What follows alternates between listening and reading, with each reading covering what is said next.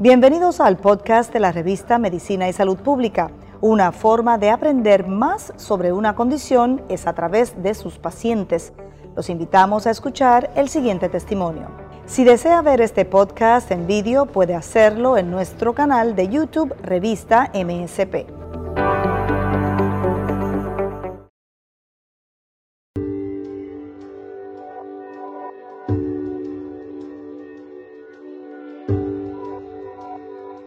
Doctor Ahmed Morales, gastroenterólogo, especialista en la enfermedad de Crohn y colitis ulcerativa.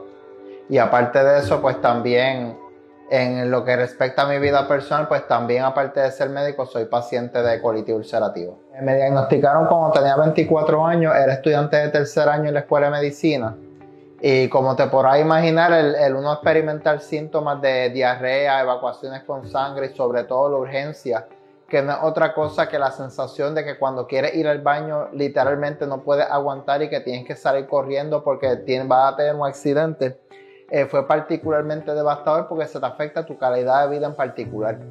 Y entonces pues decidí acudir al, médico con los síntomas que tenía, entonces se me hizo una colonoscopia. El tú saber, el tú conocer la condición y conocer las implicaciones que tiene la misma, pues tiene uno se, siente pues que está desamparado, sientes que la juventud se te fue por la situación de que pues que todos estos medicamentos son tratamientos que tienes que seguir de por vida. Pero entonces lo que decidí hacer fue entonces pues en vez de encerrarme en un cuarto lloro, pues decidí ayudar a los pacientes que tienen esta condición. Originalmente yo quería ser nefrólogo. El hecho de haberme sido de haber sido diagnosticado con esta condición pues fue lo que hizo que entonces pues cambiara radicalmente el curso de la historia y el curso de lo que yo quería como médico. El humanismo en la medicina es algo primordial y particularmente en el caso mío, el yo poder entender lo que el paciente siente, los síntomas que tiene.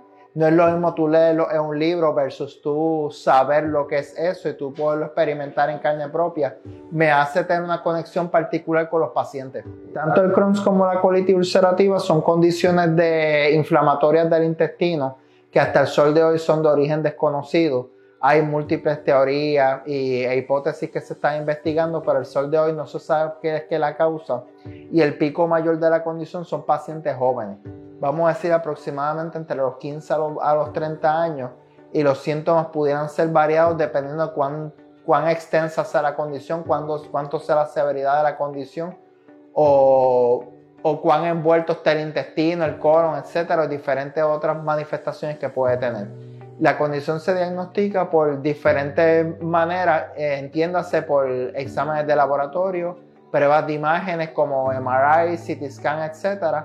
Y últimamente entonces pues que se requieran estudios endoscópicos como por ejemplo sería la endoscopía superior o colonoscopía. La condición hasta el sol hoy no tiene cura. Sí hay, medicamentos que son altamente efectivos y podemos tener la condición altamente controlada con los medicamentos y va a depender de cuánto es la severidad de la condición y las diferentes complicaciones que hay. Pero para hablar y darle más énfasis a los tratamientos más modernos que hay ahora mismo, que se, llaman los biológicos, son medicamentos que nos han permitido a un solo gastroenterólogo no solamente mejorar la calidad de vida de los pacientes, sino alterar el curso de la condición. Si nos vamos para el tiempo atrás, hace 30, 20, 30 años atrás, los medicamentos pues puramente te aliviaban los síntomas, pero los pacientes tenían un riesgo alto de recurrencia.